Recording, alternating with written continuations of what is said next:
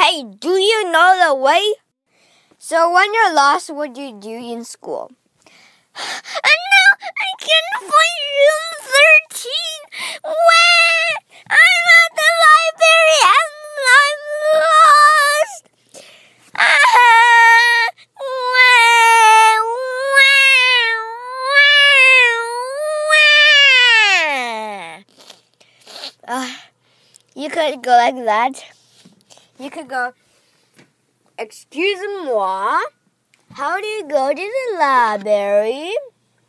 And if no one answers you, just say it again and say it again and say it again. How do you go to the library, bro?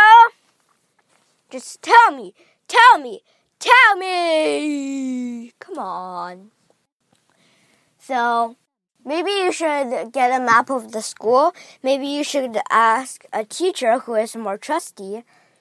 Well, you should never ask me because I will, because um, if you're trying to get to room 13, I will lead you to room 2.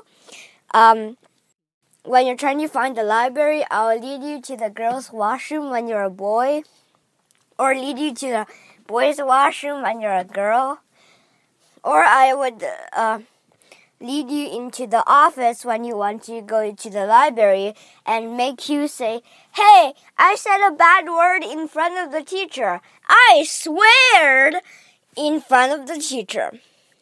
So, yeah. Or you could go like, yeah, never ask me. Ask a trusty teacher. Don't ask silly jokers in the school. Yeah, this is just a few tips and how to get lost.